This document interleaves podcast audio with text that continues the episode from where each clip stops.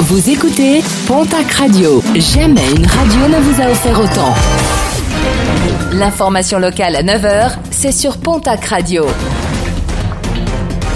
Bonjour Jean-Marc Courage Sénac. Et très belle matinée. Un incendie de forêt déploré hier dans les Landes. Un départ de feu déclaré derrière la gare d'Ichoux, route des Grands Champs. 8000 mètres carrés d'une forêt de pins de 30 ans sont partis en fumée. Un sinistre rapidement maîtrisé grâce à la réactivité des pompiers.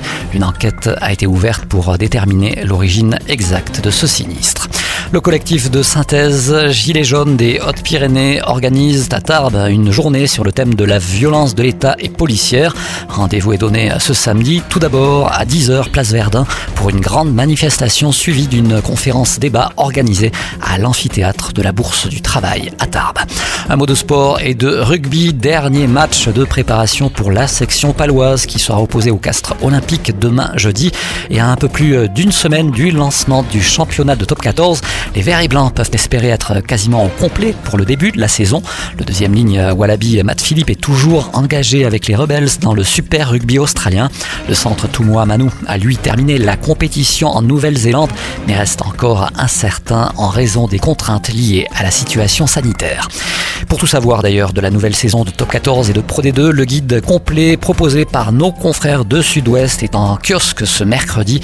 L'occasion aussi de mieux connaître certains joueurs comme Peyo Muscarditz de l'aviron bayonnais, d'Antoine Astoy de la section paloise, de Gilles Bosch du Biarritz Olympique ou bien encore de Léo Colli du Stade Montois.